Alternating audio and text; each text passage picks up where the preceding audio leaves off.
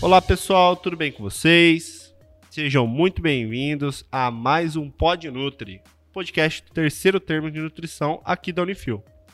O meu nome é Luiz e eu cumprimento aqui os alunos que hoje vão falar de um assunto muito importante e muito legal, que é a doença de Chagas.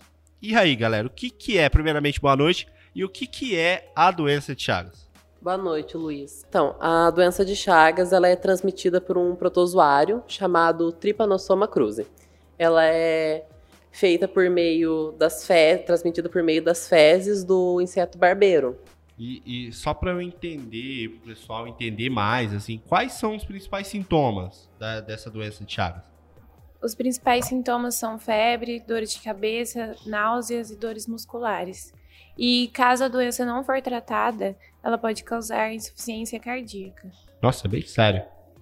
E mas não é disso que a gente veio falar, né? É, não é sobre a doença que a gente veio falar hoje, mas sim sobre a transmissão, né? Mais uma curiosidade que vocês vieram trazer hoje aqui, que é, é a forma da transmissão da doença, né? É, como é que é? Qual que é essa curiosidade? Então, a picada do barbeiro, ela não é mais a principal causa de transmissão da doença de Chagas. Uma das principais formas de transmissão atualmente é pela ingestão de alimentos contaminados. E, e quais são esses alimentos?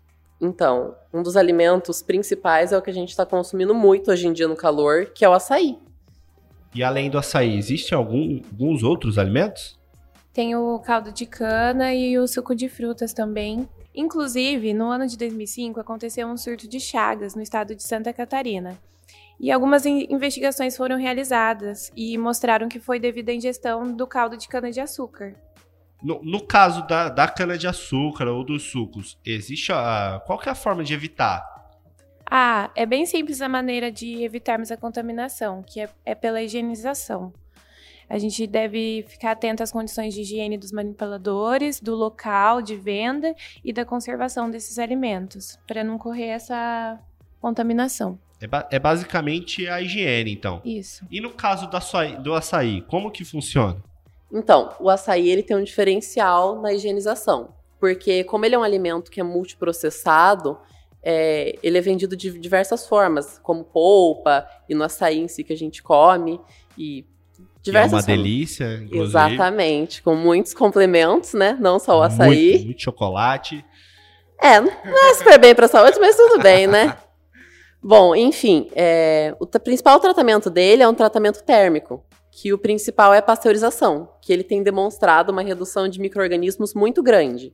E para a gente não ficar com medo, ainda mais agora no calor que a gente quer muito tomar açaí, a gente pode olhar os rótulos dos potes, que o Ministério da agricultura, tá, tem um selo lá de certificado que ele foi pasteurizado certinho. É, então se, se não tem o selo, se tem o selo. Você come tranquilo, coloca não, lá teu confete, sua Nutella e sai feliz. Não precisa se preocupar.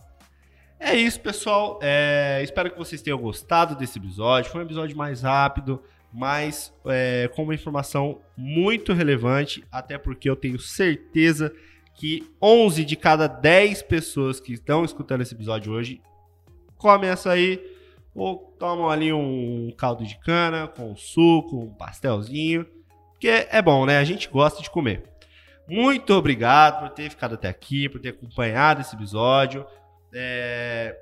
A gente vai ficando por aqui, né? E não se esqueça de compartilhar no seu perfil, marcar o arroba Unifioficial e até o próximo episódio, pessoal. Um abraço. Tchau, tchau.